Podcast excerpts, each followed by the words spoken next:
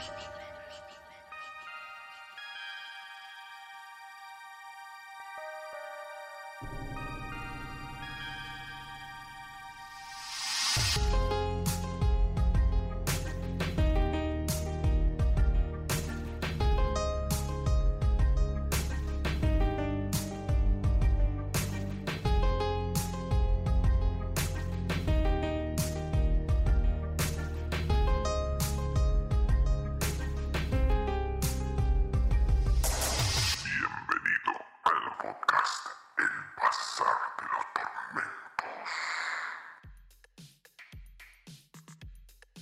Buenas e infernales mañanas, tardes o noches tengan ustedes atormentados. Que el infierno les sea de provecho. Una vez más, otra emisión de El Bazar de los Tormentos. Quien les habla, Dave Dagon, acompañado nuevamente por el señor querido host, dictador del Bazar. Van Helsing. ¿Cómo va? ¿Cómo estás, Van? Bien, todo bien. Como Tú siempre acusándome de dictador, ¿eh? Yo nada más le digo a la gente lo que es. ¿Cómo va? Como todo enano, sos dictador. Te falta el bigotito nada más. Sí. Tal cual. ¿Cómo estuvo tu semana? Bien, tranquila. ¿La tuya? Bien, también. Por suerte, a pesar de que fue larga, bien. No sé qué carajo pasó, qué, qué tipo de configuraciones hayan trastocado las No sé. personas que le dan vida a esta realidad, pero al parecer están bien. Eh, Está haciendo que el tiempo fluya más rápido. Y sí, ya la segunda semana que pasa bastante desapercibida. Sí, to- totalmente, totalmente. Adhiero a eso.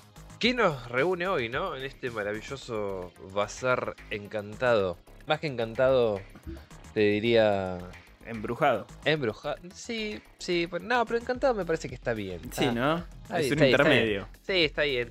Porque no hay ni fuerzas oscuras ni fuerzas de la luz. Está como, estamos como en un limbo.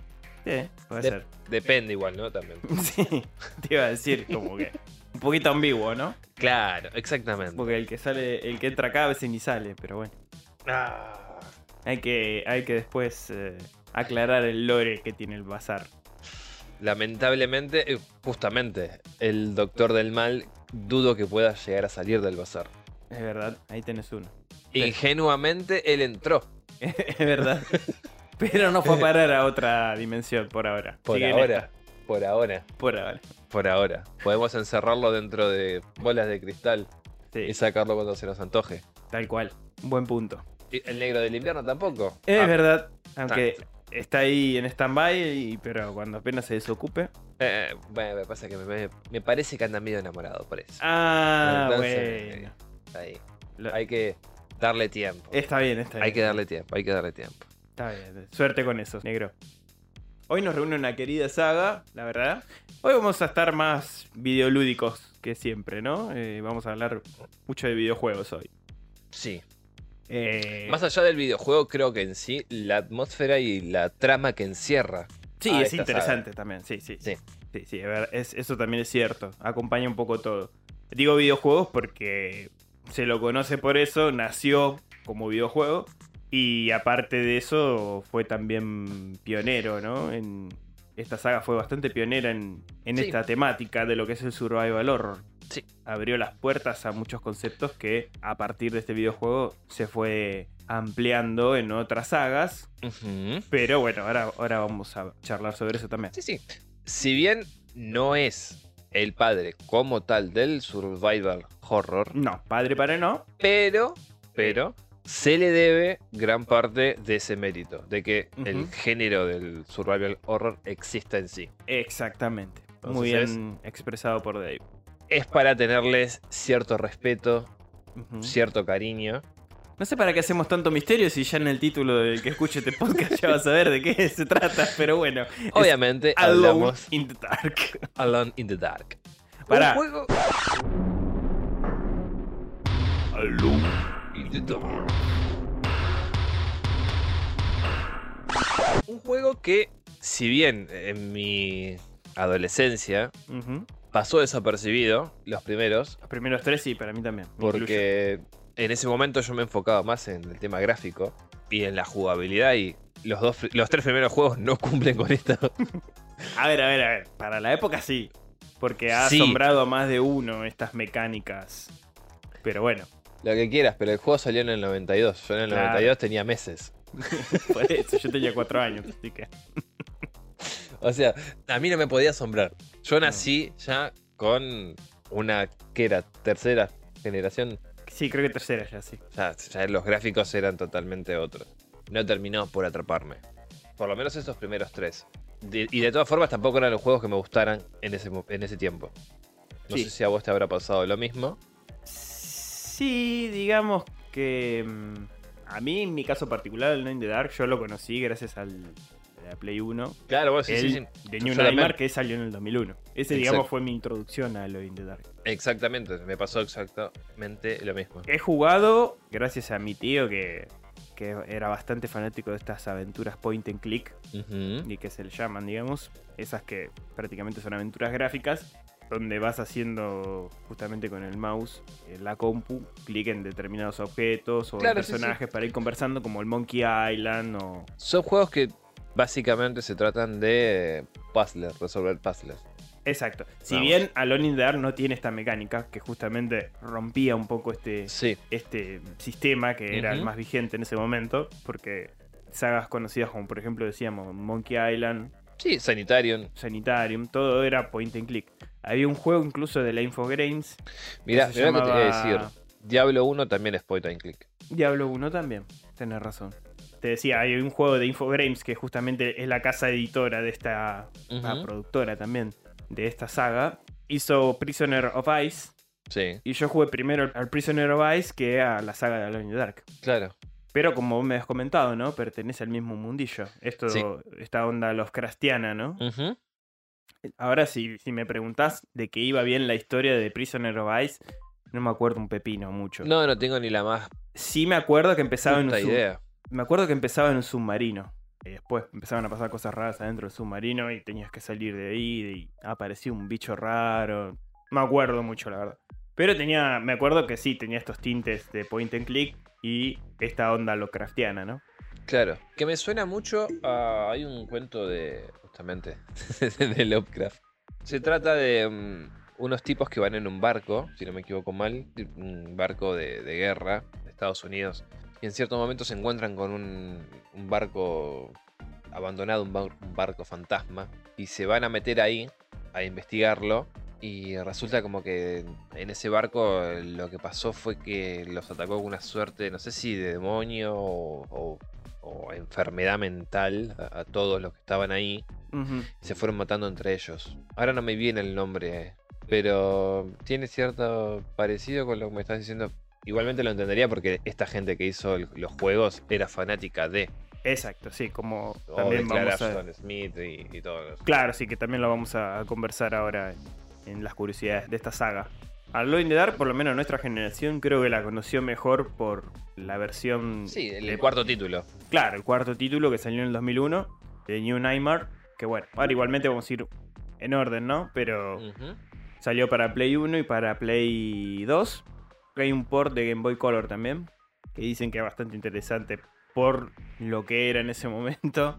La Game Mira. Boy Color dice que era un juego bastante copado. Y si es como el Resident Evil 1 que salió para la Color, porón. Yo lo, lo vi, ¿eh? Lo vi, la, no, lo, no lo tenía, pero vi la jugabilidad y Yo lo, lo- era bastante agradable. A ver, lo puedo tener si quiero, si lo bajo en el Happy Chick, sí. porque ya lo busqué está el The Resident. Evil. Sí, No, no, el Resident Evil. Ah, de Está. Game Boy. Pero yo lo, lo poco que jugué me pareció una tosquísimo, Mm. que es justamente la jugabilidad que tiene el Alone in the Dark original y Sí. el 2, hasta el 2 por lo menos. El 3 ya no, no sé, porque no lo jugué. Son muy, muy, muy parecidos todos, los tres. Va Bueno. mejorando un poquito la calidad gráfica, si querés, y un poquito los movimientos, pero... Claro. Tenían esa física que se conoce como tanque. Mm, Sí, estamos hablando de un 3D bastante rudimentario, ¿no? Mm, Ubiquémonos en los 90, recién se estaba ampliando todo esto del 3D, recién se estaba conociendo. Sí, sí. Algo que reconocerle es que, a pesar de que fueron uno de los primeros en que se animaron a hacer juegos en 3D, los acabados que tienen las habitaciones, como hablábamos, que estén pintadas y no sean una reproducción en 3D en sí, Sí, pre- pre-renderizado, digamos. es asombroso. Para la época es asombroso. Sí, sí, para la época sí. La verdad que sí. Sacando estos detalles nimios que en realidad no afectan en ningún punto a la historia, No, no, no. Antes de hablar de la historia era más que nada eso. Eh, charlar sobre un tal Frederick Reynolds, que es el, el creador, digamos. La producción era de Bruno Bonnell, que en ese momento era presidente de Infogrames, que es una empresa francesa, sí. derivado de Atari, todo el, el mismo grupo. Se fundió en el 2013. Ahora supuestamente volvió a remontar como firma, pero a través de un plan de subsidios y no sé qué mierda. Pero digamos que la, la empresa fue en quiebra en 2013. Pero Infogrames en su momento en los 90 era una Pisaba fuerte, sí, sí. era pisaba fuerte, era como una Ubisoft como para más o menos comparar, que eran franceses también. Ok. Eh, solo que bueno, Ubisoft la empezó a levantar del 95 en adelante, después de que hizo Rayman. Lindo juego. Juegas, sí. Lindo Sí, juego. Pero Infogrames ya venía con aventuras gráficas de, de bastante antes. Y bueno, como te decía, este Frederick Reynald inventó este sistema de programación en 3D. Primero con un juego que ahora no, no me acuerdo bien el nombre, pero era todo poligonal. Y después empezó a diseñar ya personajes y eso llamó muchísimo la atención.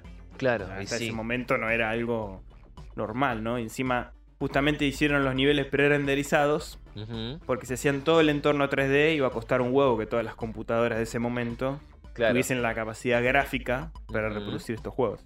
De hecho, imagínate que en ese momento había como 5 o 4 modelos de PC, digamos. Sí. Eh, la 3DOS o... Commodore. Claro, todos esos sistemas. La Frost no sé cuánto. Que algunas eran de Japón, otras de Estados Unidos. Había que diseñarla para cada PC, digamos. Claro, el port para cada una. O sea, era, era un tema. Era un laburito. Era un Era un laburo.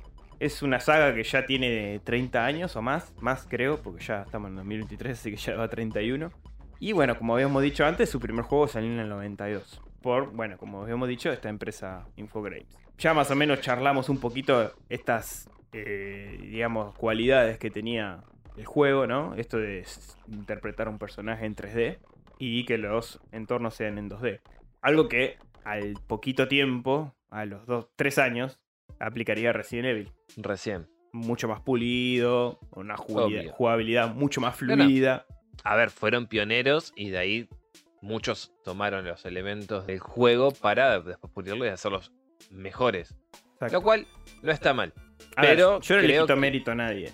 Pero hubiese estado bueno que le den ese. Ese toque refinado, digamos. Sí, no. Reconocimiento. Exacto. Mm. Ahí está. Sí. A ver, históricamente. Bueno, si vamos a hablar de reconocimiento, Shinji Mikami, el creador del Evil, se lo dio a Mm. ¿Sí? de Dark en su momento. Sí, Ah. sí, sí, sí. Bueno. Sí, porque abiertamente él lo confirma. O sea, esto es gracias a in the Dark. Ok. De acá sacamos este concepto y, y de acá salió, digamos. Ujú. A ver, en cuanto a narración, a historia, Resident no, Evil no tiene un carajo No, que ver. no tiene un pito que ver. No, no, estamos hablando del tema jugabilidad. Jugabilidad, No, sí. Narración y, y en ambientación Mm. no tiene una puta cosa que Bueno. ver una con la otra. Y si vamos a históricamente de los primeros survival horror que podemos llamar survival, horror, que si bien era en 2D, también se le tiene que reconocer a Capcom. Porque fue Home Sweet Home. Home, Sweet Home. Home Sweet Home. Un juego medio RPG dentro de una casa llena de zombie, monstruo, fantasma, bicho. O sea. ¿Pero qué hacías? No, prácticamente interpretabas un tipito que se adentraba en esta casa y lo empezaban a atacar. Y viste, cuando te aparece un personaje y tenés para elegir qué hacer con la flechita. Una onda a los primeros Final Fantasy. Pero todo así, terrorífico. Te ibas topando con personajes terroríficos. Mira, no desconocía. Sí, yo vi un poquito el gameplay como para... No lo jugué porque no lo busqué para el emulador y eso, pero me interesó el origen del juego y dije, ah, mira, Capcom ya tenía lo suyo, digamos. Claro. Pero esto de meter 3D y este tipo de narrativa no, no, no existía No. todavía. No, no, no- no está presente en el juego. Que bueno, es lo que nos interesa más a nosotros en realidad. Más allá de que a, a ambos nos guste la saga, más lo, lo que es del 2000 para atrás. Lo del 2000 para adelante a mí me chupa un huevo, sinceramente. sí, sí, basándonos en eso. Hasta sí. el 2023. 2023 en adelante puede empezar a gustarme otra vez. Pero del 2000 al 2013 me chupa absolutamente un huevo. Sí, Por mí que eso se, se reinicie. sí. Bueno, con todos estos remakes ahora, justamente. Como decíamos, Resident Evil, Dino Crisis, que también es de Capcom, Fear Effect, son todos juegos que bebieron muchísimo de Alone in the Dark, de estas Sí. mecánicas. ¿Qué te parece si charlamos un poquito de la primera trilogía?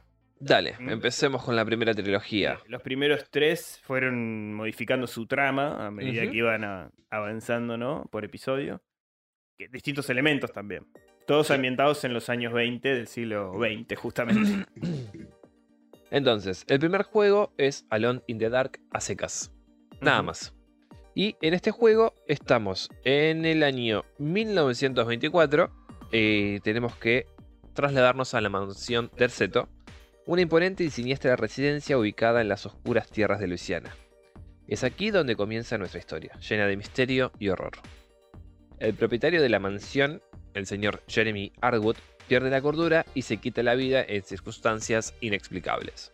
El detective privado Edward Carby, el cual va a estar en todas las putas sagas, un experto en fenómenos paranormales, es contratado para investigar el siniestro pasado de la mansión y descubrir la verdad detrás de la muerte de Arwood.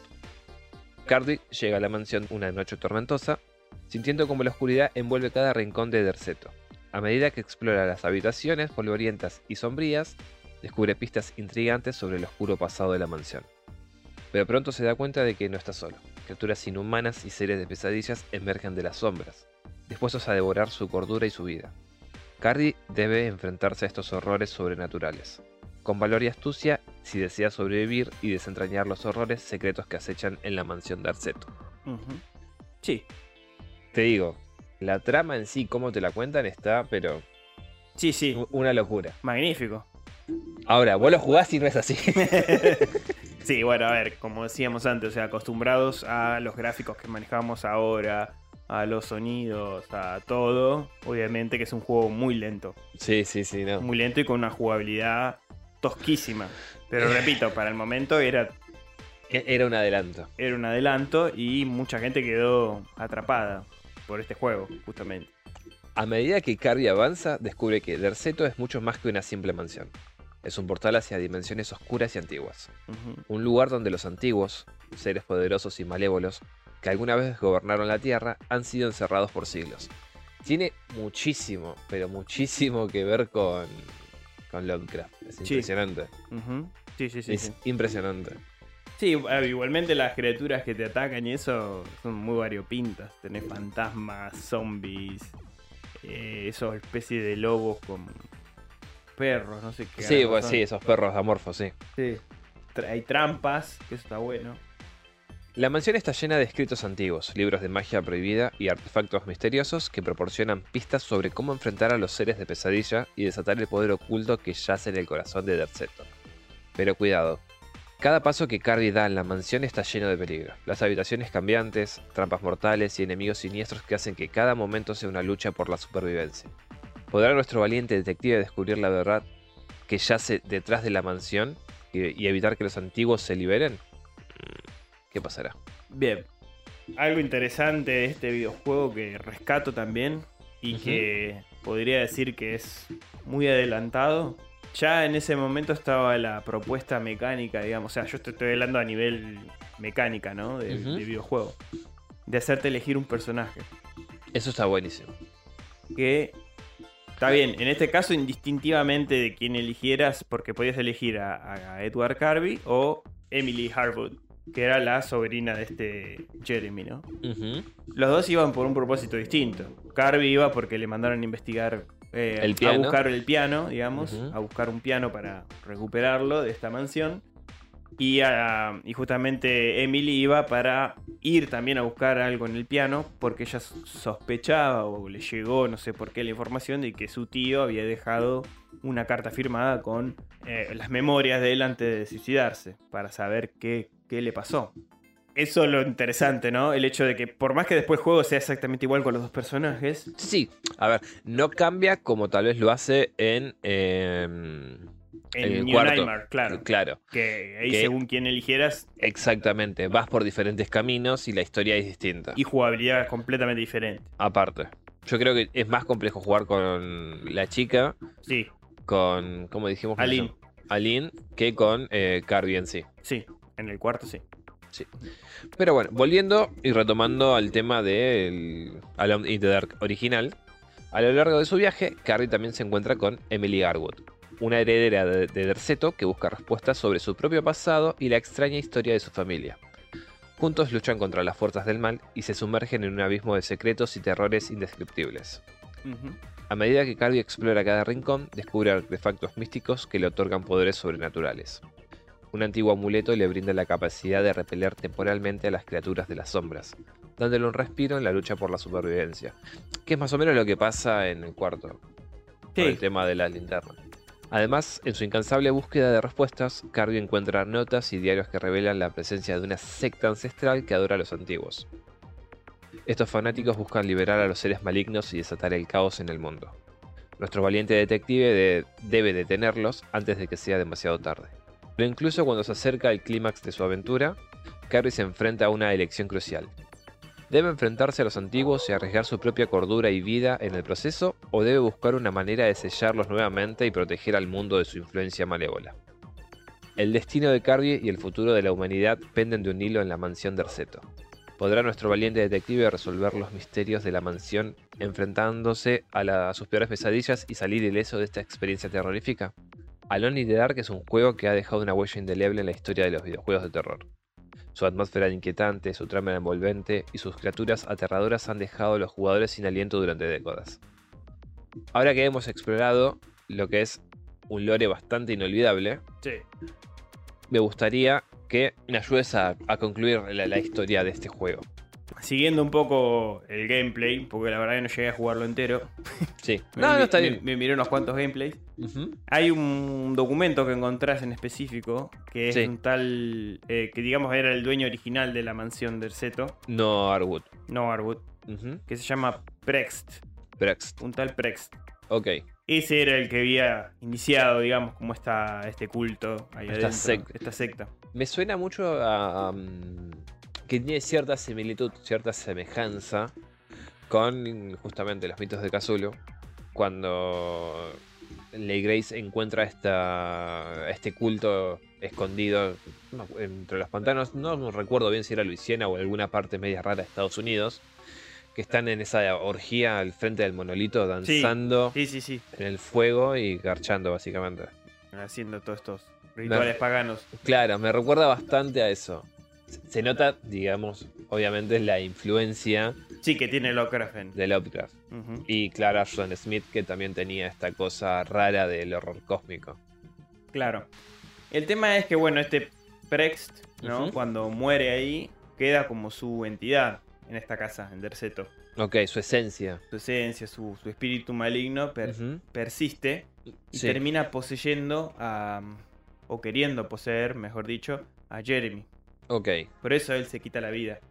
Ah, Se quita la vida para que este Prext no. no pueda. Ok, interesante. Claro, ese es el motivo que lo vamos descubriendo a medida que Claro, vas obvio, pasando el obvio. juego y a través de digamos, documentación que vas encontrando.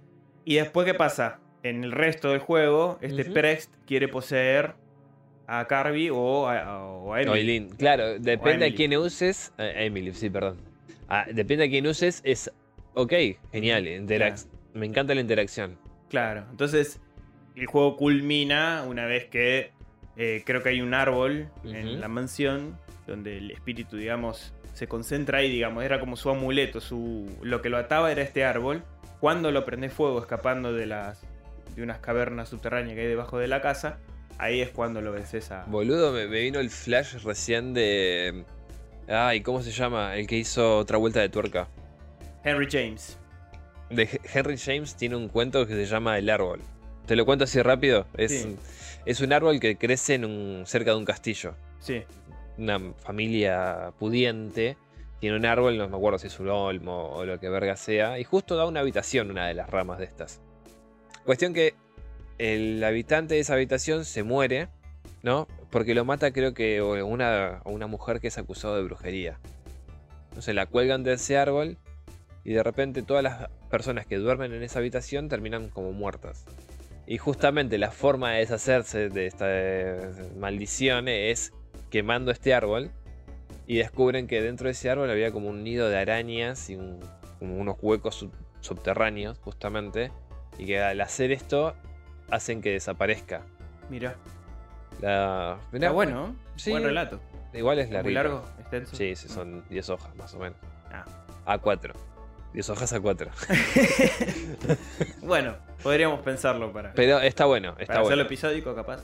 Dale. bueno. pe- Pero sí, está bueno. Me, me trajo mucho. Muchos recuerdos de eso. Sí, Bueno, cuestión es que, te decía, lo interesante de la historia en sí es que este Prex no poseyera a, a Jeremy y nos explica por qué se suicidó y eso también está bueno porque es como que eso queda en el tintero cuando empezás. Claro. Es decir, por qué se suicidó este tipo. claro, sí, sí, mínimo no tener una, obtener una respuesta de por qué. En eh, lo que sí también hay otra documenta- documentación es que si este espíritu de Prex llegaba a poseer o a Jeremy o a Emily Ah, o, ¿a qué puta o a sea? Carby y llegaba y llevaba a cabo este ritual que tanto quería hacer, el mundo como lo conocemos iba a acabarse porque no sé qué tipo de invocación iba a ser, que no pudo hacerlo en vida. Claro. Entonces, creo que justamente impedir que Prex poseyera a cualquiera, digamos, que termine en esa mansión, era, digamos, lo que hubiese salvado a todos de, de- de una destrucción total, ¿no? Una vez que lo vences quemando el árbol, ya la historia termina ahí. A ver, los, los tintes Lovecraftianos y de terror abundan en este No, sí, ya, ya te digo, te, te repito. Todo lo que me dijiste me, me trajo reminiscencias de Lovecraft, de, bueno, Henry James, Sí. y obviamente tiene bastante de Clara Ashton Smith. Que de por sí es justamente lo toman de ahí. Claro. Bueno, la mansión de Erceto está inspirada también en elementos de Poe.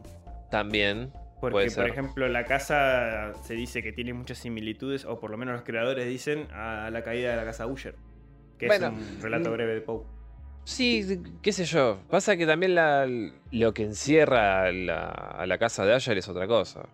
No, no, bueno, a ver, eh, te digo el concepto de la casa. Ah, bueno, sí. Sí, sí. De la historia no, hay, si bien hay cositas así de a lo Poe en cuanto a estética, digamos, pero no sé si tanto a narrativa, es más de Lovecraft. Claro, sí, sí, no. eh, Evidentemente es Lovecraft y Clara Ashton Smith. Ujú. Inclusive, Sí. bueno, el nombre de Erceto deriva de la diosa mm, con, que tiene el mismo nombre en la mitología fenicia, que es un- una mitología que existía en lo que ahora conocemos como el Líbano, Sí, sí, sí. de la zona del mar Mediterráneo, bueno, los fenicios justamente, que tenía una morfología de pez y de humano, que también en referencia a Dagón, que es un personaje sí. de Lovecraft y que tiene supuestamente este aspecto de sí. pez serpiente. Pero justamente lo- los pueblos del mar eh, tenían el. creían en Dagon en sí. O sea, Por no eso. es que Lovecraft creó a Dagon, sino que No, no, no. tomó el ahí. nombre y creó una historia detrás de. Pero. Interesante. Ah, hay una cosita más. Sí. En los créditos aparece de hecho Lovecraft. Sí, bueno, En una, un agradecimiento especial a H.P. Lovecraft. Y después, eh, también el apellido de uno de los protagonistas, Carby, justamente es una referencia a John Carby, que es un personaje de El retorno del hechicero de Clark Ashton Smith. Que vos sabés que yo no recuerdo dónde carajo leí. Y no sé si será el mismo. Mm. Pero me suena mucho el nombre. Eh, Bien. Carby. Sí, no de el nombre del retorno del hechicero. Ah, Porque no sé si fue en la colección esa de narraciones terroríficas que te había prestado. sí. Puede que sí, puede que no, no sé. te- me olvidé de revisarlo. En este narraciones terroríficas hay un cuento que es bastante similar, supongo. Por lo que dice el, re- el regreso del hechicero. Que es el tipo alquila una casa donde en una esquina de la habitación hay como una mancha negra, oscura, en el suelo. El suelo creo que está pintado de violeta, una cosa así, una alfombra violeta. Cuestión que de ahí se empieza a materializar todo el tiempo un brujo que vivió antiguamente en la mansión, en esa casa, perdón. Se supone que el tipo hizo como un ritual que justamente se mató en esa parte para acechar a todo aquel que viviera ahí. Va, romperle las pelotas básicamente. Sí, sí, sí. Bueno, tiene un poquito que ver con esto de Prex, ¿no? Y, y bueno, me, me los sonó bastante esto que decías. Tiene, tiene sus referencias. Pero bueno, ahora pasamos a Alone in the Dark 2, que salió un año después, en 1993, Ujú. con subtítulo, digamos, o título, One Night Jack Revenge, que creo que es para la versión americana más que nada, la, la Sí. norteamericana. Para el resto, Europa y eso, se llamó Alone in the Dark, a secas. Dos. 2, Pero- exacto. Pero bueno, esta vez nos ubicamos en la mansión Hell's Kitchen, ¿no? En Sí. California. Durante la Navidad de 1924. Ujú. Que la mansión se llame Cocina del Infierno es muchísimo. Bueno, eh, así se llama el barrio de Nueva York. Hell's Kitchen. Donde Daredevil se mueve, ¿viste? En el barrio Hell's Kitchen, Mira. en Nueva York. En este caso, los detectives privados, tanto Carby y uno más que se suma ahora, que se llama Ted Striker, Ujú. se ponen a investigar el secuestro de una pequeña niña llamada eh, Grace Sanders. ¿no? En esta extraña casa. Y las pistas llevan a una vieja mansión donde Carby tiene que continuar el trabajo que empezó su amigo Striker porque desaparece misteriosamente y se mete en, digamos, a la mansión y plagado de piratas. Que acá ya cambia un poquito la historia. Pero ni siquiera es necesario Muy eh, brusco. eh, entrar en la mansión. No, O sea, hicimos un intento de jugar el gameplay. sí. Pará que yo después lo probé de vuelta. ¿Lo probaste otra vez? Sí, viste que apenas entras del portón hay un como una estatua rara. Si la empujás antes de que te vengan a buscar los, los piratas que vienen de frente de la casa, ¿Pero son piratas o son zombies? son piratas. Pero son verdes. Sí, claro, intentan ser terroríficos, pero se comportan como zombies, gangsters, porque Ah. están con una ametralladora en la Por mano. eso, ok, si vos empujas eso, puedes correr por ahí. Sí. Y hay todo un laberinto Mm. que si de a poquito, una vez que te afanás la ametralladora del primer boludo que matás, vas administrando bien la... Cada vez que matas a uno te deja balas. Sí. Entonces tenés que ir como de a poquito y te avisan encima los boludos. Se, se escucha como que hablan y te dicen... "Uh, uh, uh".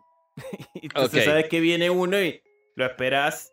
Ok, hasta que esté a tiro. Claro, hasta que esté a tiro y, y vas avanzando, digamos. Bueno, nosotros intentamos jugarlo. Yo fracasé las tres veces que lo hice. Estrepitosamente no, no llegué a siquiera a la puerta. Me abatieron antes de. No Es tuve jodido, tiempo de es nada. Jodido, es jodido. Y el señor Van también lo rellenaron de agujeros. Sí, sí, me, me cagaron a tiro. Salvo que cuando descubrí lo de la estatua, bueno, llegué hasta una parte que tenés que resolver como un, Un puzzle. un puzzle. Pero una vez que lo estaba haciendo, me atacó un- una cosa violeta que salió de la nada y me anda a cagar, muy difícil. Nada, pero está, está bueno, está bueno. Es que hay que dedicarle tiempo y, y- y la verdad que con jugándolo con el emulador en el celular es un quilombo. Es mejor quizás Ah. con un teclado. o- Claro, hay, igual hay que acostumbrarse también a lo que son los movimientos de ese sí, juego. Sí, sí, es muy tosco, muy, muy Sí. duro. Estamos acostumbrados a otra cosa. Pero bueno, en este caso la historia se centra justamente en tener que buscar y ver qué pasó con esta niña, con Grace. Sanders. Y de hecho, acá, otra vez Alone in the Dark trae una mecánica muy copada para los videojuegos. Que es, mientras estás jugando la historia con un personaje, Sí. jugar una parte con otro. Bien, Porque copado. jugás con Grace también. Y Grace no tiene arma, no tiene nada. No. Solo no, tenés no. que ir avanzando aprovechando el alrededor, qué sé yo, hacer caer en una trampa a los bichos, esperar que pase uno para que pases vos, eh, tirar algún objeto, o sea, todas cosas que eran muy innovadoras para ese momento porque... Y mira, yo el único juego que recuerdo con la misma modalidad, si querés, de juego, que uses a un personaje que sea pura acción y después a otro puro sigilo, es el Shadow of the Rome. Ah, la de sombra de, Roma. Sí, la sombra de Roma. No lo jugué. Bueno, ahí sos un gladiador Mm. que estás cagándote a guantazos con medio mundo. Y después usas al, creo que es- no sé si es el hermano o la pareja o, o el mejor amigo, que es básicamente lo mismo. Y tenés que ir moviéndote con sigilo por la ciudad de Roma, por los cuarteles, buscando información. Y no te tienen que ver, pero para nada. ok. Sacando ese juego que era para Play 2 y tal vez el Harry Potter, la piedra filosofal, en la parte que estás en la biblioteca, Mm. que tenés que escapar, que tenés que evitar que el gato de porquería te vea, que no me acuerdo cómo se llama el gato ese del orto. Ese juego y no mucho más, pone- Metal Gear, ponele pero era justamente la Stealth. forma de juego. No conozco otros que tengan. Sí, esto de jugar con otro personaje, yo recuerdo Voy a poner el Obscure, si querés. El Obscure, sí, pero ya ahí tenías que. Pero, pero tenías que interactuar con, tu Interactuar persona- con con dos tu- personajes. O Claro, cuatro. O cuatro. Y podías jugar de a dos también, que estaba bueno, cooperativo. Eh, no, el Resident Evil 4, que juegas con Ashley un cachito. Que Ashley Sí, no puede pero- hacer un carajo. Pero lo que voy yo es, mirá cuánto tiempo pasó. Sí, sí, sí, por eso te digo. Es una bocha. Muchísimo tiempo. Habrán pasado fácil 20 años para que se volviera a implementar. Sí, sí, o, o se lo supiese usar como, como mecánica, digamos. que Pero por eso, tío, para que se implementara esa mecánica, que inclusive al día de hoy tampoco son muchos los juegos ¿eh? que implementan una mecánica así, No, que es interesante. Sí. Es interesante para cortar un poco con lo que es la, la parte frenética de un videojuego y adentrarte a vos más en la parte sí, de cambiar el rol. No, sí, en la parte inmersiva también de, de los juegos. Sí, esto de cambiar el rol de repente para ver otra parte de la historia también, porque eso Sí. también está interesante. Eh, sí, sí, hay, hay juegos que lo han hecho a pasar de los años, como vos decís, sí. Es verdad, no, no era algo que hasta ese No. entonces había Decime ocurrido. dos juegos que recuerdes. Yo te digo, son sinceramente contados los casos. No, sí, sí, no, no son muchísimos. Y, y ser uno de los primeros que haya implementado una mecánica así es. Sí, está bueno, está bueno, sí. Es adelantado. Sí. Pero bueno, lo único que tiene este Alone in the Dark 2, eh, como decíamos que la trama principal es rescatar a esta nena que fue secuestrada por un pirata. Este justamente One Eye Jack, que está acompañado por una por una dama que es como digamos su, su esposa, su no sé qué mierda. Sí. Elizabeth Jarrett se llama. Tenés que prácticamente avanzar por el juego, que es bastante complejo porque te cagan a tiro por todos lados estos piratas, hasta llegar a, al capitán One Eye Jack, matarlo o tratar de ganarle y rescatar a la nena que se escapan a través de un barquito mientras que la caverna donde está el pirata escondido explota toda la mierda. Ok. Bueno. Y el juego termina que te escapas en un barquito con la nena y la nena saludando así. Ok. Bueno. Pero bueno, ese sería el 2. Pero cambia totalmente la, esta onda de los craftianas. Claro. Para es hacer ya un juego de piratas. O sea, es tipo. Yo no sé si quisieron capaz de hacerle un poco de competencia a Monkey Island. No sé. Que en ese momento estaba bastante en auge. Pero cambia totalmente. de- es una historia, no sé. Parece que estás leyendo Mark Twain o. como era este que escribió La Isla del Tesoro. Robert Louis Stevenson. Bueno, igualmente, así como lo está contando Van, Sí. es Robert el, Louis Stevenson. es el juego, digamos, que uno ve, ¿no? La, la parte vistosa del juego. Claro. A- ahora, lo que sería el lore en sí, Mm. si me lo permite el señor Van, Alone in the Dark 2, nos transportamos a una remota y misteriosa mansión en la campiña de Nueva Inglaterra. Aquí en la oscuridad de la noche nos adentramos en una historia de- de horror y pesadillas que se desarrolla después de los eventos del primer juego. Después de sobrevivir a la mansión de Arceto, nuestro valiente protagonista, Edward Garvey, se enfrenta a una nueva y aterradora amenaza. Una antigua maldición que se ha desatado sobre la mansión, justamente, Hell's Chicken convirtiendo el tranquilo lugar en un infierno habitado por criaturas sobrenaturales y fuerzas malignas. Por eso creo que más que piratas son zombies. A mí me da la impresión de que son zombies. Sí, bueno, pero cumplen la función de ayudantes del pirata. Claro. Hablan así, medio, medio boludo como hablan. Por eso, puede ser. Carby se encuentra en medio de una batalla contra las sombras Aparte, y ¿qué los mierda seres es un zombie con una ametralladora? Perdóname No- no sé. interrumpo. No sé. Y, y pirata con ametralladora tampoco, pero bueno. Se lo sacaron del culo. Sí. Carby se encuentra en medio de una batalla contra las sombras y los seres de pesadillas mientras intenta descubrir la verdad detrás de la maldición que ha caído sobre Hell's Chicken. Pero no está solo en esta lucha. Grace Sanders se une a él en su misión. A medida que Carby y Grace exploran los oscuros pasillos y las habitaciones infestadas de la mansión, se sumergen en la historia oculta de Hell's Chicken y develan los secretos que han estado encerrados durante siglos. Pero cuidado, cada paso en Hell's Chicken es una lucha por la supervivencia. Criaturas infernales acechan en cada esquina y trampas mortales ponen a prueba la astucia y valentía de nuestros protagonistas. ¿Podrán Carby y Grace desentrañar el misterio de la maldición y poner el fin al reinado del mal que ha tomado el control de la mansión? La mansión cobra vida con su propia voluntad, cambiando su estructura y desafiando a quienes se aventuran en ella. Me recuerda muchísimo a tu cuento, ¿A cuál? al de la cabaña. ¿El de la casa? Sí.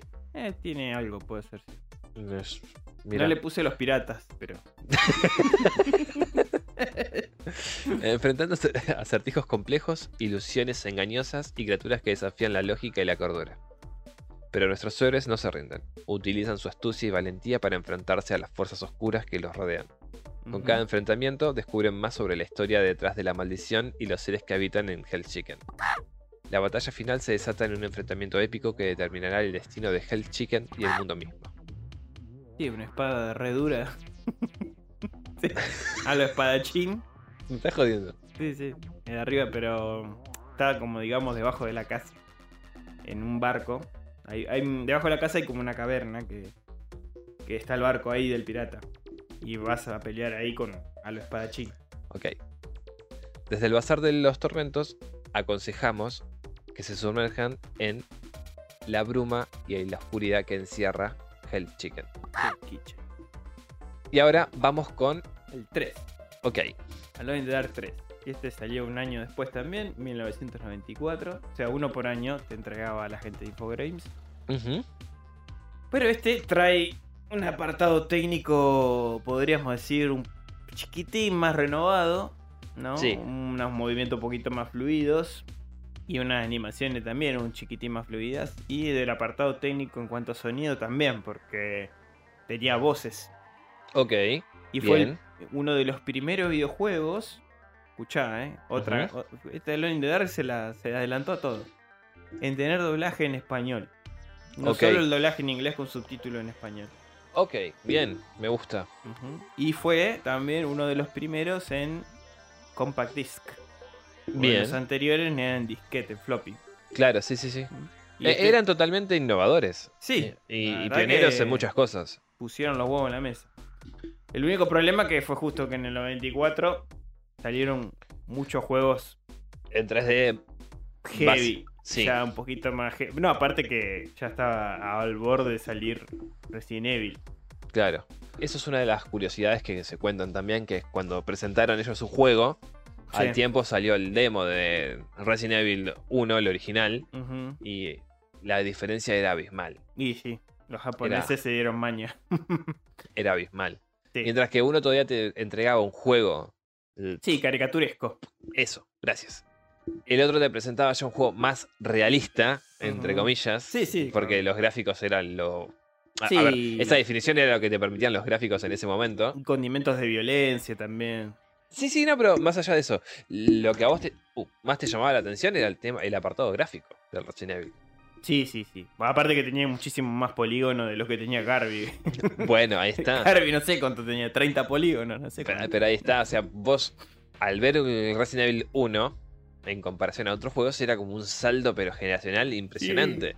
Las texturas. Te, te caías de culo. Mal, mal. Era un Hoy por hoy, tam- si bien también se da eso, si vos jugás a un juego, y valga la redundancia, Mm. pero de P- PlayStation 3 o Xbox 360 y lo comparás con el de la 5 Sí. o el Series, Sí. ves una diferencia bastante asombrosa. Que sin embargo tampoco es que te afecte de mucho, porque ambas consolas se ven bien. Lo único que te puede molestar tal vez el juego de luces o el tema de cómo se ve tal y cual cosa, pero no hay realmente una brecha muy grande que vos digas No, es un cambio significativo. Salvo algún que otro juego que por ahí tiene recursos gráficos a propósito, de una manera que viéndolo desde otra consola por ahí son notorios, nada más. No sé, por, por ejemplo, mirá, yo te traigo el ejemplo de eh, Tomb Raider. Mm, Bueno, ahí tenés un ejemplo, sí. Tomb Raider, en la consola que vos lo pongas, estamos hablando de las nuevas, ¿no? Pero el de Play 3 le compite tranquilamente al de la 4 y el de la 5. Ujú. Pero tiene unos gráficos de la concha de la igual que Coso, boludo. eh, Far Cry. Mm, Bueno, Fra- Far Del- Cry, sí. 3 en adelante son todos básicamente iguales. O sea, no es Sí, que hay sí. una mejora gráfica que vos decís, no, mirá, se ve real. No, no, hay minuciosidad Sí. en cuanto a texturas, Sí, trazado de luz. Pero es nimio el cambio. Realmente es nimio. Sí, sí. A ver, te, te hago la comparación entre la 1 y la 2. Hay un cambio, pero Sí. Quizás en animaciones faciales, que ahora, bueno, los motores gráficos nuevos se, se centran en eso, que vos decís, bueno, capaz que ahí sí. Pero es como vos decís, o sea, son buenos juegos igualmente, son disfrutables. Claro, y nuestro claro. ojo ya, de nuestra generación ya está acostumbrado a eso. Claro, pero lo que voy yo es, vos imagínate, venís jugando todos juegos en 2D, Ujú.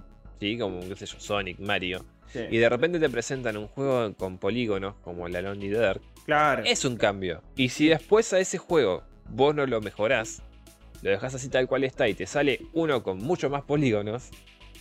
Y Es... te parte al medio. El tema es que no se llegaron a ayornar No. a las nuevas tecnologías. Por lo menos en ese momento.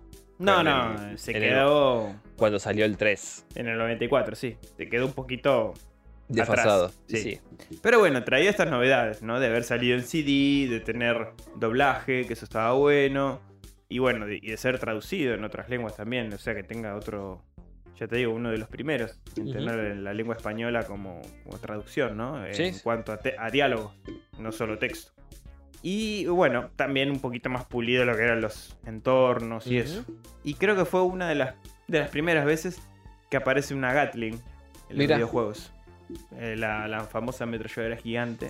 Podés usarla en una parte del nivel- de, de un nivel de, de este juego. Que en este caso la trama nos lleva, bueno, a 1926. Dos años después. Sí, dos años después, de nuevo con Kirby. Que después del éxito de, de los primeros dos juegos, digamos. Igual tiene la mala suerte este Carby. 24, la mansión de Arceto. 25, el Chicken. 26. 20 ahora- Creo que era 23, 24, no me acuerdo. Pero sí, básicamente una mala leche cada año. Un, No, uno o dos le tocaba una. Cuestión es que, bueno, lo llaman a, a investigar. Ya que se hizo una reputación, digamos, después de el caso de Erceto y, y lo que pasó en Hell's Kitchen. Se ganó el apodo de detective privado sobrenatural. Y en esta ocasión fue contratado por un equipo de rodaje de películas que estaban rodando una película western, Sí, ¿no? un espagueti. Una espagueti, claro. En un pueblo fantasma llamado Slaughter Gulch. Ok. ¿no? En el de- eh, desierto de Mojave, en California. Em, dato de color, el desierto de Mojave es el escenario de el Fallout New Vegas. Ok. Excelente dato. Sí. Bueno, entre lo desaparecido del equipo se encuentra también Emily Harwood de vuelta. La volvemos ¿Otra a vez? encontrar. Sí. Ok. Pre- Está presente también en el juego de nuevo. Vuelve a aparecer. Bueno, que era la sobrina, como he dicho, de, de Jeremy. Y este es un poquito más terrorífico que el anterior. Se quiso como ponerle... Vuelven a las raíces. Claro, vuelven un poco las raíces. Se le dio un poquito más de acción como tiene el 2. Ujú. Que por ahí el 2 se abusa ya de la acción que tiene. Sí, sí. Y Sí. se le mete un poquito más de escenarios terroríficos y situaciones un poquito más. En, en cierta forma es como el Dark Souls 2. El Dark Souls 2 es básicamente el Along the Dark 2. Porque el Dark Souls 2 lo- copia la fórmula completa del 1, Ujú, pero ¿qué- ¿en qué radica su dificultad? En, es en ponerte una cantidad exorbitante de enemigos. Claro. O sea, Básicamente. la, la complejidad no viene acompañada del entorno donde vos te tenés que mover para pelear, Claro. que es algo que caracteriza al 1. En el 2 te ponen bichos por poner. Claro, sí, sí. Te lo meten. Yo le tengo cariño porque fue el segundo juego de la franquicia que yo jugué. Claro. Pero sí, es básicamente es eso. es básicamente eso. Acá empezás también igual, boludo. Sí, sí, sí. En, en el 2. En, en- en el 1 es re tranqui y en el 2 te, te llenan de enemigos por, por don- donde sea. Pero bueno, la historia se centra en que Carby descubre que hay una maldición que cayó en este pueblo y Jetstone, un vaquero de diabólico que aparece ahí, digamos que sería el enemigo, Sí. digamos es el responsable de la desaparición de este equipo de rodaje, ¿no? Y bueno, entonces en el camino se va a encontrar con pistoleros zombies de, de fantasmas que tienen una puntería de la concha de lora, por lo que estuve viendo. Ok. Y bueno, y con almas perdidas de por ahí con el que se va a tener que enfrentar y bueno, a través de la destreza que vos tengas, ¿no? Usando los comandos de este videojuego tosco. Eh, de todas maneras, ya te digo, fue bastante sobrepasado por todos los juegos que están saliendo en ese momento. Oh, sí, sí. Realmente, Se quedó ahí, pobrecito. Y, y después de ese, Alone in the Dark sufrió un, un largo letargo que duraría hasta el 2001. Lo durmieron, pobrecito. Sí, sí, sí. Bueno, si quieren adquirir el Alone in the Dark Anthology, que consiste en tener el 1, el 2 y el 3, lo pueden comprar a 180 pesos argentinos en Steam, más impuestos. Que serían como 5 dólares. De menos, perdón, 5 centavos de dólar. Sí, más o menos. que incluye los tres juegos si quieren gozar de esta experiencia retro. Les tiro el dato. La trama sería, Edward Carby es llamado para investigar la desaparición de un equipo de filmación en un pequeño pueblo fantasma conocido como, con el nombre de Slaughter eh, Gulch, dijimos, ¿no? Gulch, sí. Gulch, bueno. Ubicado en el desierto de Mojave, en California. Entre la tripulación desaparecida se encuentra Emily Harwood. Edward pronto descubre que una maldición se ha apoderado de la ciudad y un malvado vaquero de Bagland llamado Jetstone es el responsable de la desaparición de la tripulación. Acechando por la ciudad hay muchos francotiradores de gatillo fácil, eso me... Genial. Buscadores desquiciados y almas perdidas sedientas de sangre de quien Edward debe protegerse con su fuerza y su ingenio. Si querés otro dato de color, Sí. recuerdo, eh, hay un personaje, eh, un pistolero que se llama Jack Dawson. Se llama igual al personaje de DiCaprio en Titanic. Jack Dawson, ok. Jack Dawson. Y bueno, ese es otro dato de color que tenía por ahí. Chistoso. Perfecto. Pero podríamos pasar tranquilamente a New Nightmare si querés. Bueno, dale, vamos al New Nightmare. ¿Qué nos puedes contar del New Nightmare?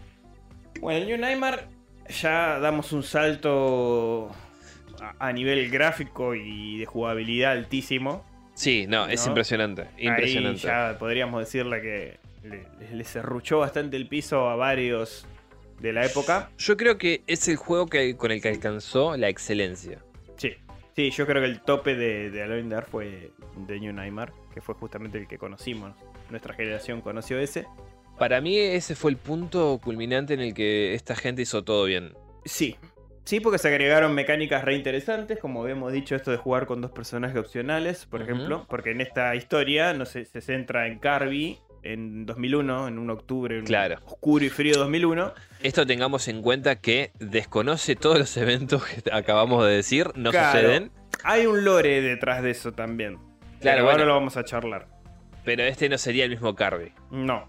Bueno, no, no, por sería eso. el mismo Carby, exactamente. Que hubiese estado bueno igual que ah, ah, lo hicieran viejo. Mm, a mí me hubiera gustado. Bueno, hay un rumor de que aparece Carby. Ok, el Carby bueno, viejo ahí en unas fotos de, de unos experimentos que están en la casa. ok, Porque Se parece bastante. Hay un pelirrojo ahí con cara de ok, ok, moribundo que dicen que se parece un poco a Carby, pero no sé. Porque el Carby antiguo, digamos, Sí. los primeros tres, es pelirrojo con bigotito. Como yo. claro, tiene una onda Dave. el pelirrojo con bigotito y vestido así, onda, mil años, años 20. Me- igual me encantaría, ¿eh? Eh, Ah, ve- Vestirme así. Ah, sí, a mí también. Tener la plata para vestirme así. Olvidaste, sí, y con el monóculo. Ol- olvídate, vengo a grabar así. Y el relojito con, con Olvídate. cadena. Sí, sí, sí. ¿Qué hora es, mi lord? Pero bueno, este se centra en un Carby totalmente distinto. Una onda rara, igual el lore que le hicieron a Carby acá, porque supuestamente él viene de una dinastía extraña y tiene una percepción de, de- de percibir el mal, digamos, innata. Valga la redundancia. Valga la redundancia, de percibir el mal innata. Ok, Tiene una facilidad para detectar el mal claro. de una manera, digamos, sensitiva, ¿no? claro. Debe tener ascendente en. No sé. El lore es ese. Y encima, supuestamente, no se llama Carby en sí. Ok. Este, fue creado en un orfanato y le pusieron ese nombre. Ah, ok. Como que fue, un- digamos, eh, hay como una orden de Carbis Claro. que vienen de... Pues Se llamaba Ramón y. Claro, Ok, una cosa así. ok. Bueno, está Un bien. lore medio Está bien. raro, ¿no? Por eso es la excusa de que estamos en el 2001. Compro. Compro, está bien. Compro. Comprate. Cuestión, es un curtido investigador paranormal, en este caso, parecido al Carby que conocemos, al clásico. Sí. Pero está eh, en colaboración, es llamado junto con Aline Cedrak, que es otra, otra chica, un personaje que vamos a conocer en este Alone in the Dark, que es Sí. una, una antropóloga. Tiene un carácter un poquito más intelectual, ¿no? Sí. Bueno, y se encuentran atrapados porque están viajando en avión, porque lo llamaron. Lo llaman para investigar un caso en una isla llamada Shadow Island. Y se van ahí a investigar a ver qué onda, qué pasó, ¿no? Hay algo extraño en esta isla. Carby recibe un llamado que vaya a investigar ahí. Y bueno, uno por guita va y por el gusto de, de, de ver qué está pasando, ¿no? Sí. Supuestamente hay avistamientos extraños, criaturas que dan vuelta por la isla, un montón de cosas, de rumores que a Carby le llamaron la atención y bueno, y a Lynn va por, también por el gusto antropológico, ¿no? Ok. ¿Qué pasa? Algo les ataca el avión, no se entiende qué mierda es, después aparece un bicho alado que para mí debe haber sido ese hijo de puta. Mm. Caen en esta isla y bueno, y ahí empieza el quilombo. Carby cae en un lado, Alin cae en otro Y vos elegís con quién jugar, que eso es otra mecánica interesante. Vuelven a implementarla. Ujú. Alin tiene una- un método de, de jugabilidad más de exploración y de resolver puzzles. Sí. Y Carby es un poquito más de acción. Si Centrado bien en él también, de acción, claro. él también tiene unos rompecabezas para resolver, pero digamos que el fuerte es el uso de armas, ¿no? Y, una, y un elemento que también para el momento era innovador, porque años después lo usaría en otros juegos, como por ejemplo Alan Wake. Sí, Es- Alan Wake o el Silent Hill Shattered Memories o... También, es verdad. Silent Memories también. Inclusive mm, esta compañía que desarrolló este juego, que era Darkworks, eh, hizo dos años después, no, cuatro años después Cold Fear, que el uso de la linterna también era muy importante.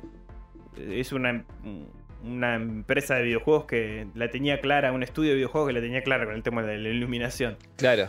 Bueno, justamente el- la nueva mecánica que le agregan es justamente esto. Utilizar la linterna Sí. para... eh, o, o como, mejor dicho, arma repelente contra las criaturas o contra ciertas criaturas en sí. Sí. Y además también el juego de luces, que es bastante importante. Sí, que te ayuda también a encontrar objetos. Exactamente. Que eso es otra cosa copada. E- El hecho de tener que estar sumido en la oscuridad, como el mismo nombre te lo plantea, Sí. para poder ver ciertas puertas o ciertas rendijas, Sí. es algo excelente. Excelente, sí. Si bien, hay que decirlo también, Silent Hill, un par de años antes, el primero, el del Ujú. 99, ya tenía mecánicas de luces interesantes, como por ejemplo, cuando las enfermeras te atacan, si vos apagas las luces, no te ven.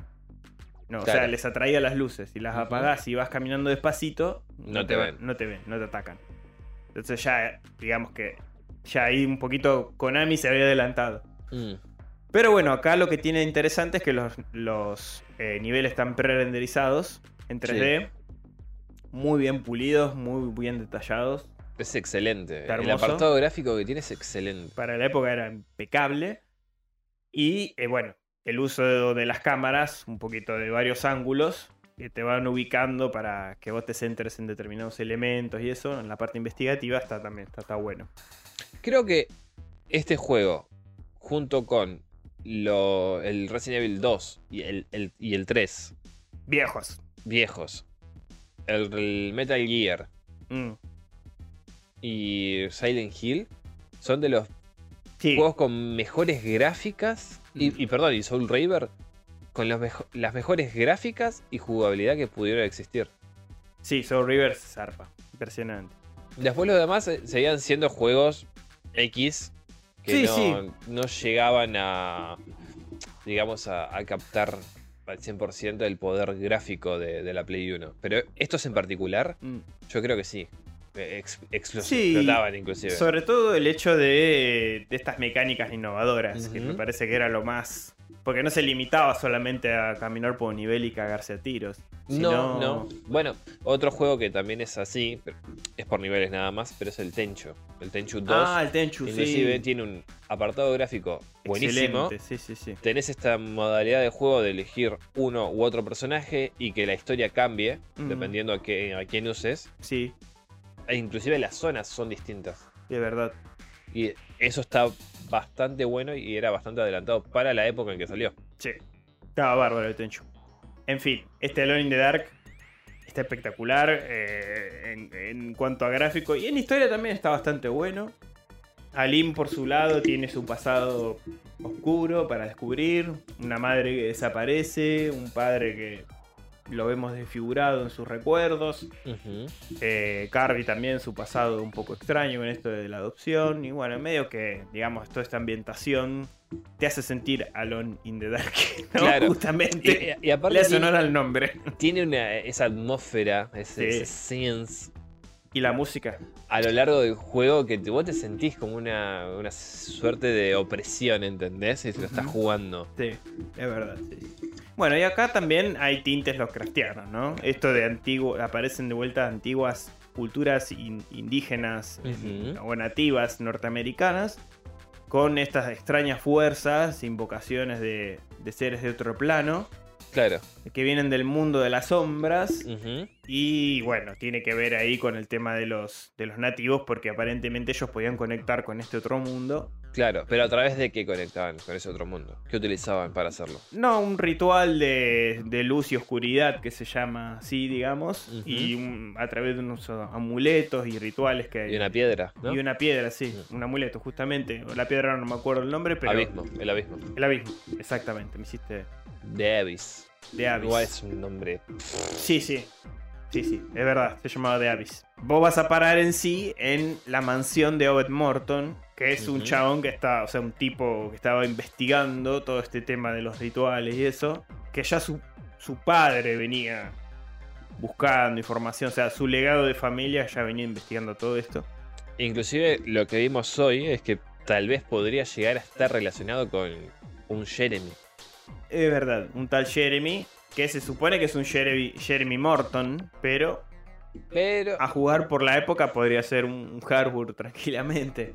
O por lo menos Podría estar ahí podría relacionado. estar relacionado, sí.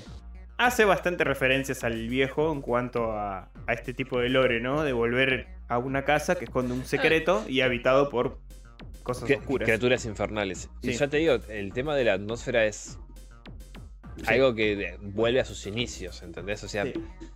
Vuelven a ser lo que fueron en un principio. Sí, aparte de la jugabilidad mucho más agilizada. eh, Aparte. Los aparte. Los sí, los recursos son bastante limitados. Sí, tenés que usar las balas con mucho cuidado. Bueno, pero está bien, o sea, eso es. Inclusive esa modalidad, eh, o esa mecánica si querés, tampoco es que se aplicó en muchos juegos. No. En No, Resident Evil vos casi que podías tirar tiros a mansalva y ibas a encontrar balas. O ibas a poder fabricarlas. Sí, en dificultad normal y fácil, sí. Es verdad. Inclusive el guardado. Y el guardado, acá es- limitado el guardado. Sí. No puedes guardar donde se te antoje y, y porque sí. No, tenés unos Tenés que amuletos. Administrarlo bastante bien. Sí. Eh, Eso también es Me cierto. recuerda ponerle al Event Within, cuando vos elegís la dificultad, creo que ya a partir de la normal, también las balas escasean. Sí, No es algo que, de lo que vos puedas hacerte constantemente. es verdad, el Evil Within es muy jodido en ese sentido. O rebuscártela y hacer trampas, o a otros recursos, digamos. Claro. O fabricarte una molotov o cosas así. Porque después, qué sé yo, el Resident Evil 4, en contraposición, balas tenés a rolete también. Sí, sí, balas hay. Aparte tenés el buenero que te vende. Pero no es. No son pocos. Perdón, no son muchos los juegos que hayan imple- implementado esta modalidad. ¿Entendés? A mayor dificultad, menor bueno, cantidad de balas. Space, Sí, pero tiempo después. tiempo Yo estoy después. hablando de juegos que sean casi que inmediatos. Ujú.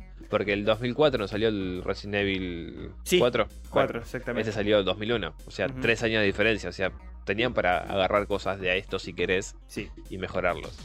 Un dato de color de este Alone in the Dark es que se pensaba que a partir de este iba a ser una trilogía.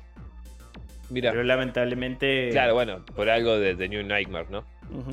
Pero nada, lamentablemente quedó, Quedó en eso. solo en este juego que la verdad es muy entretenido, una linda historia, muy, muy bien ambientado. Como es más reciente, les aconsejo que lo jueguen. Está a, 90, a 94 pesos argentinos más impuestos, así que si lo quieren comprar en Steam, Es, nada, es un regalo. es accesible, chicos. Bueno, pero voy a tratar de ponerle un poco de lore a esto que contaba Van. Y sería, en este juego nos encontramos con dos valientes protagonistas, Edward Carby y Aline Cedrak, como ya bien dijo él, quienes embarcan en una peligrosa investigación sobre una antigua y misteriosa piedra llamada The Abyss. Esta piedra posee un poder oscuro que ha atraído la atención de entidades malignas que buscan controlar y desatar el caos en el mundo. Mientras Edward y Aline exploran la remota isla llamada Shadow Island, descubren que los poderes sobrenaturales de la piedra han transformado la realidad misma. La línea de los sueños y la realidad se desdibuja, y criaturas horripilantes emergen de las sombras para acechar a nuestros valientes protagonistas. Mientras Edward y Aline se adentran en las profundidades de Shadow Island, deben enfrentarse a enemigos mortales, resolver intrincados acertijos y utilizar una variedad de armas y herramientas para sobrevivir. En cuanto al lore del juego, se revela que el abismo es una piedra de gran poder y oscuridad que ha sido codiciada a lo largo de los siglos. Ha sido adorada por cultos antiguos que buscan aprovechar su energía para fines malévolos. Sí, básicamente en este juego tenemos que encontrar la piedra esta mágica. Y de tener que la gente equivocada ponga la mano encima. Básicamente la en este historia caso, este Obed Morton pelotudo que incluso Sí. después se transforma el sorete. Y te Bueno, ataca. Y, y descubrimos también una peculiaridad del señor Kirby. Después de los eventos que acabamos de narrar hasta acá, hasta el New Nightmare, siguieron Dos juegos más. dos juegos más. Vomit- dos juegos es una forma de decir, igual. Sí. Bueno, hasta, hasta acá digamos que no, no, no vamos a descontracturar un poquito. No, no, Sí. no vamos a poner a describir No. mucho los juegos que siguen. Porque, Porque hay, sinceramente a los dos nos desagrada. hay un, hay un motivo igualmente. A ver, yo voy a hacer un mea culpa. El que salió en el 2008, cuando salió en su momento, Mm. a mí me hizo un poquito de hype. Está bien, sí, sí, sí. ¿Mm? Te, entiendo igual, ¿eh? Te Me entiendo. hizo un poquito de hype porque, imagínate, sí. siete años esperando el... Por eso, te entiendo. Igualmente yo, para ser honesto, lo jugué en el 2004, al New Nightmare. Antes no lo había jugado. Ok, está bien, no importa. Pero cuando me enteré que salió un Online de Dark nuevo y que el Kirby más o menos se, se parecía, Era, a ver, es bastante parecido. de aspecto se parecía, dije, uh, estos gráficos, mirá lo que va a estar. Y aparte, si vos veías el tráiler con la música esa épica de fondo que le habían hecho, que dato de color, el compositor es el mismo que ahora hizo a Plague Tale, que es un juegazo. Dije, uh, la puta madre, lo bueno que va a estar este juego. Atari, que en ese momento estaba todavía ahí como Infogrames y Atari, las dos cosas, sacaron este juego. Pero ¿qué pasó? No lo pulieron para nada. No lo pulieron para nada. O sea, era, estaba lleno de bugs cuando salió. O sea, tenía bugs en la computadora, bugs en la Xbox 360. Un desastre. Yo había pedido la. había En ese momento no, no vivía acá.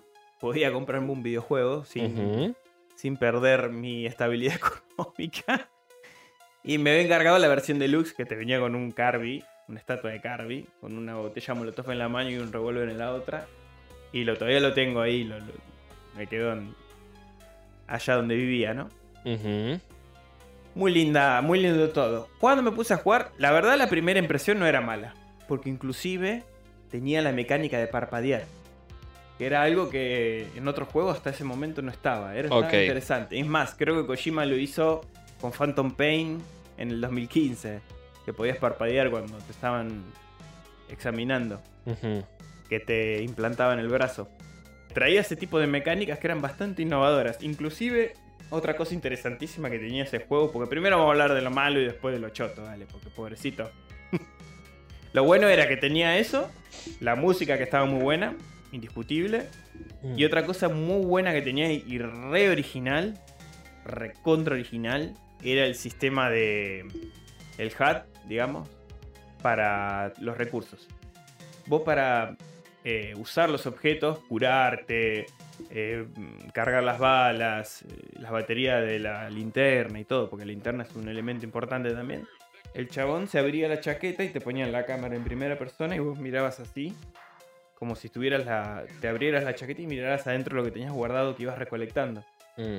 Y eso estaba buenísimo. Pueden decir que el juego es una mierda, que, que fue una cagada, que estaba lleno de bugs. Sí, sí, sí, eso totalmente. La historia me pareció inclusive una poronga. Porque le cambiaron otra vez la historia a Carby y todo, y no me gustó. Eso no me gustó para nada. Pero que tenía unas ideas interesantes, estaba interesante. Sí, pero quedó en eso. Ahora, de ahí el resto, para el olvido.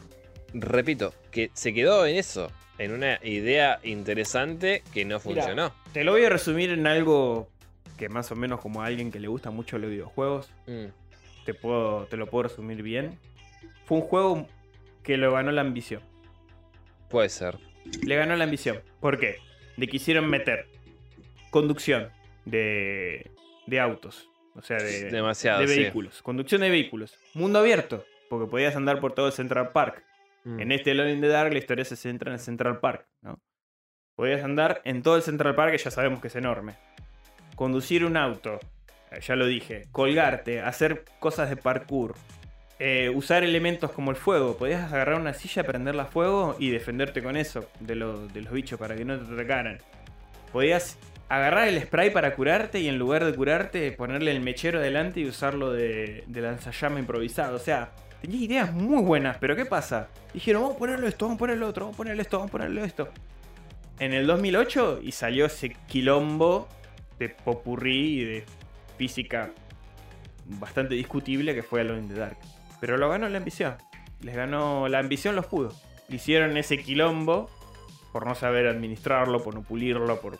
Capaz que si al juego se centraban un poquito más en la narrativa de la historia y le regulaban un poquito la cantidad de recursos que podías hacer, capaz era un juego más rescatable. Pero al meterle tanto, boludo, o sea, imagínate, para hablarte del apartado técnico, cuando usabas un auto, la caja de colisión del auto era un desastre. Vos te chocabas una piedrita de- del tamaño minúsculo y el auto parecía que se chocaba una pared. Ah, O sea, y encima los que habían hecho el, uno de los ports del juego eran los mismos que hacían el Berrelli, que era el, el- el, digamos la, la contra directa del Colin McRae en ese momento. ¿Viste el famoso, la famosa franquicia Sí. de videojuegos? De autos de conducción que tenían, la, la tenían clara. El, el Berrelli creo que lo siguen haciendo incluso. Bueno, si la misma empresa se, se, se encargó de eso, bueno, en lo que era el apartado de conducción fue un desastre. Pero fue una ensalada de, Sí. de- de elementos que no funcionaron. Si en YouTube pones Alone in the Dark Box, Books, vas a ver a millones de books.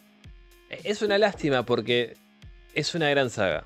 Sacando el tema realmente de- del apartado gráfico y de jugabilidad, la narración que tiene, la, la historia, la mitología que se, cre- se tejió Sí, en torno a Edgar Garvey y Aline y de los Artwood es impresionante. Es buenísima. O sea, si vos lo haces en un libro queda pero excelente. Sí, inclusive. Es una lástima que hayan desperdiciado tan buena narrativa. Ujú. Sí, inclusive en este Alone in the Dark no se renovó tampoco eso mucho. Porque también la historia de trasfondo tenía una tribu indígena que decían que en las tierras del, Mm. del Central Central, Park. Park, escondían este poder de bla bla bla. Y bueno, una cosa, una historia mal llevada. Eh, Bueno, Pero Lovecraft tiene un cuento que es así. No en concreto eh, en Central Park. mm, Es un. De una casa que encuentra que, en la que vive, ¿no? En la que alquila. eh, uno de sus personajes. Se encuentra como que. No me acuerdo si es el patio trasero de él. Fue como un cementerio indio. Y donde también en ese. Como era un lugar de, de rituales y qué sé yo y qué sé cuánto. Sí. había quedado como una suerte de, de magia, de poder en ese lugar. Y cada tanto se le aparecía un indio a hablar. Claro. No me acuerdo ahora el nombre en concreto. Lo tengo ahí en la colección, pero es excelente también. Y más o menos va de la mano con esto que decís, o sea, utilizar a los pueblos originarios o aborígenes de allá. Para Sí, es como que ya, ya está, ya lo hicieron New Nightmare. Ya está. Ya, ya quedaba bien ahí. Podría haberte rebuscado. y- Sí, más si sos un inve- investigador eh, sobrenatural como te estás vendiendo. Por eso. Ah, El enemigo es Lucifer. Un pupurrí de cosas que no, no, no, funcionó. Te repito, tenía ideas muy buenas. En una parte me acuerdo que me costó saber qué hacer. Porque había un cable eléctrico en, en el agua. Y estabas como tipo un subterráneo y tenías que escaparte de ahí. Yo lo tenía para la 360 el juego. Me acuerdo que tenía que romper una silla o un caño, no me acuerdo. Para agarrar el caño y después estirar el brazo y correr el cable del agua. Y yo ahí poder pasar. O sea, tenía cosas Intera- Mu- no, no, no. muy, muy interesantes. Mecánicas interesantes, yo no te lo niego. En el Central Park vos podías pinchar el tanque de, de nafta, de combustible, de los autos podías agarrar con una botella de plástico que juntabas del piso, nafta y empezar a hacer un caminito, rociar así a los enemigos, tirabas el, Un encendedor o un fósforo. hacías estragos. O sea, tenía ideas muy buenas, cosas muy copadas para ese momento. Pero Pero totalmente mal administradas. Una lástima, una lástima porque cuando estás en el Central Park, eh, con la neblina, todo oscuro, era el único momento que decís, bueno, esto sí es in the Dark. Como que, eso sí, esto sí está bueno. Claro. Porque estabas solo, juntabas cosas del piso, o sea, tiene una cantidad muy abundante de elementos para craftear, sí. digamos. Eh, Está saturadísimo también. Claro. Elementos de crafteo a lo loco tenías. Claro. Pero nada, una pena porque fue. Esa fue mi experiencia con el Dark 2008, que en la versión para PlayStation que salió unos meses después se llamó Inferno. Y era la versión más pulida, si la quieren jugar, está para Sí, Play 3. Igual tampoco es realmente una pulida. No, bueno, digamos que tiene menos box. Nada más, Nada más. después el resto. Y Bueno. bueno. para terminar, en el 2015 salió una. Eh, perdón, eh, si que nadie se ofenda ni nada, pero salió una inmundicia, una mierda, realmente una ofensa para la gente que desarrolla videojuegos, porque me pareció una reverenda mierda. Perdón que sea así tan ah, mal Explícito. hablado y explícito, pero no puedo decirle otra cosa que sea una vomitada y una basofia. Que se llamó Halo in the Dark Illumination, que era una especie de multijugador con cuatro personajes para elegir, entre ellos Carby, y después otros tres que se lo sacaron del culo, que eran dos tipas creo y un cura que creo que era afroamericano. Se lo sacaron del culo, no sé qué tenías que hacer, yo lo jugué, me acuerdo, al poquito tiempo que me compré mi computadora. Fue un asco de videojuego, una inmundicia. Me lo bajé, obviamente no, obviamente no lo compré por Steam ni nada, me lo bajé de maneras cuestionables, pero era una inmundicia, gente. Eh, ni, ni si- lo sacó Atari y se lo sacó del culo porque no, no- no- ni siquiera lo llamaría Alone in the Dark. Una falta de respeto. Querían facturar, parece, básicamente. No, pero no, ni siquiera. Ni siquiera. La tosquedad para disparar. La velocidad para recargar las armas. La luz es una bosta. Los enemigos, lo- todo. Pero, La- y las la- animaciones, o sea, cuando le querías elegir el personaje, el cura levantaba los brazos así, te daba cringe, boludo. Hacía, hacía así con dos ametralladoras en la mano y, y la sotana. No, malísimo. Está bien. Malísimo. está bien. Es una cosa inmunda ese juego. Y la historia. Ah, me da bronca, perdón, me descargué un Y, poco. y la historia. ¿te- ¿Tenía historia? ¿O era No, simplemente no, no, era así. un eh, shooter? Tenías que enfrentarte a las fuerzas del mal. Purificar el mundo. Purificar el mundo exacto de estas bestias inmundas. Claro. Pero bueno. Afortunadamente. Sí. Afortunadamente. Se reinició la saga. Vamos todavía. ¿Sí? Ahora con un buen apartado gráfico. Una buena narrativa. Una buena lavada de cara. Una buena lavada y unos buenos actores, principalmente. Sí, también. Agregaron actores. es. Donde estamos nuevamente en 19 y 20 y pico, sí. 20 y 24, pico. 25. donde al parecer nos encontramos en las puertas de la mansión Derceto. Nuevamente, sí. Nuevamente, entonces esto quiere decir que se reinicia toda la saga, con lo cual agradezco muchísimo porque vamos a poder revivir las experiencias de un juego de hace 30 y pico de años, Sí. con gráficos actuales, obviamente, Sí, gráficos actuales, conceptos nuevos. nuevos y narrativos también, sobre todo. Sí. Porque creo que la narrativa acá se va a explayar un poquito más. Mm. Y se agradece, principalmente. Sí. Y volver a ver Derceto. Jugamos acá con Dave a la demo, que la pueden descargar gratis en Steam. Grace in the Dark, que es como un prólogo, digamos. Ujú. donde interpretamos a la pequeña niña Grace. Que casualidad se llama como Grace Sanders, la de la la Dark 2.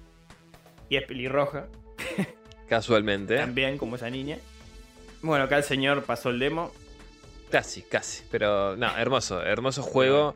Aparte el juego de luces que tiene y el tema de la oscuridad. Cuando estás en ella realmente, Sí. te da como cosita. Vamos a de vuelta a, sentir estar solos en la oscuridad. Finalmente. Vamos a hacerle honor al juego, básicamente.